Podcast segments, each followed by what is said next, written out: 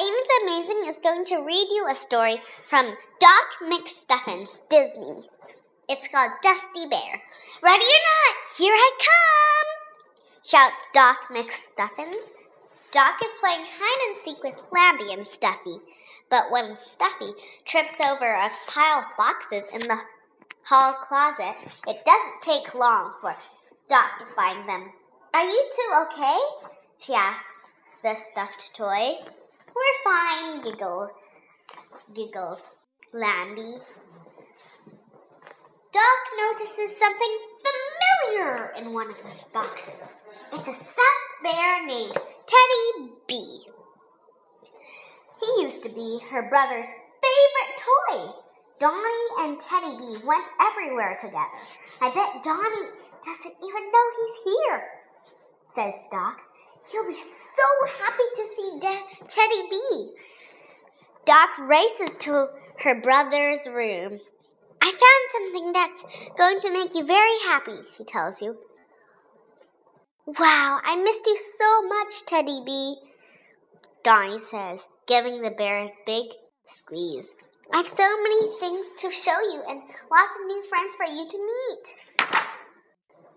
But all of a sudden, Donnie begins to sneeze. Achoo! And then he sneezes again and again. Achoo! Achoo! Achoo! Poor Donnie can't keep sneezing. Tears start to well in his eyes and his nose gets all stuffed up. Doc is concerned. Donnie, are you okay? I forgot. This is why I can't play with him, Donnie says glumly. He holds up the teddy bear. Thanks for surprising me, Doc, but achoo! I think you'd better take Teddy B away. Doc feels awful for her little brother. She takes the stuffed bear and leaves Donnie's room. As soon as she's out the door, Donnie stops sneezing. Doc takes Lambie, Stuffy, and Teddy B to her room. Doc's, Doc's stethoscope starts to glow. And all the toys come to life. I'm so sorry, Teddy B, Doc tells the bear. It's okay, he says sadly. I'm just not Danny's toy anymore. Doc has an idea. Teddy B, there's something about you that makes Donnie sneeze. She says, let's see if we can find out what it is. Doc brings Teddy B to her clinic. Hallie, Chilly, and Squeakers greet him in the waiting room and welcome him. Wow! Hi, everybody, Teddy B says with a smile. Doc explains that Donnie had to stop playing with Teddy B. All the toys huddle around and give him a big hug. That's a nice bear hug, giggles Teddy B. Doc grabs her doctor bag. Okay, Teddy it's time for your checkup. First, Doc listens to his heartbeat and checks his eyes and ears. Now I'm going to test your reflexes by gently tapping your knee with my rubber hammer, Doc explains. As, as Doc taps Teddy's knee, a cloud of dust flies into the air. Oh no! Lambie and Stuffy start to cough. Wow, this is some dusty, dusty dust, croaks Lambie. Doc has a diagnosis. She draws she draws a picture in her big book of boo-boos. Teddy B has a bad case of the dusty musties, she reports. Ted, Teddy B gasps. What does that mean? It means you're full of dust, and that's what's making Donnie sneeze. He has allergies. Lambie and Stuffy follow Doc and Teddy B into the house. On the way, Doc explains her plan to Teddy B. All we have to do to cure you is to wash off the dust. It's all that simple. Inside, Doc asks her mom if she'll help wash away Teddy B's dusty musties. Mom inspects the bear and agrees with Doc's plan.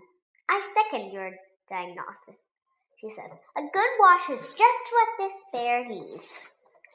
Doc and the toys wait by the washing machine while Mom gets to get a fresh bottle of laundry soap.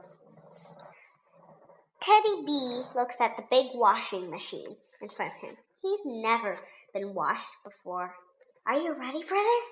Doc asks him. I'll do anything to be Donnie's toy again, he replies, but I have to admit, I'm a little scared. Lambie and Stuffy want to help Teddy B. They know he's feeling nervous about getting washed. Lambie has an idea. What if we go into the washing machine with you? She suggests. Stuffy turns to Doc. Ooh, can we? Yes. Well, you both could certainly use a wash, says Doc, giggling. That sounds like a great idea. when Doc's mom returns with the soap, Doc places the toys in the washer and gently closes the door. Teddy B feels much braver with his new friends come along with him. With a little soap and water, these toys will be clean and fresh in no time at all. Mom explains. She puts laundry soap in the machine and then pushes the start button. Beep! Soon the toys are ready. They feel clean and smell great after the wash. That was fun, Teddy, Teddy B tells Doc. And look at me, I'm clean, no dust. Doc gently taps his knee. And no more dust clouds. I'm happy to report that you are officially cured of the dusty musties, she says. Are you ready to see Donnie now? asks Doc. Boy, I am, shouts the bear. Doc brings Teddy B outside to see Donnie. She tells her brother about the dusty musties, but Teddy is cured, she assures. Donnie, he won't make you sneeze now. Donnie gives the bear a hug and doesn't sneeze. His sister was right.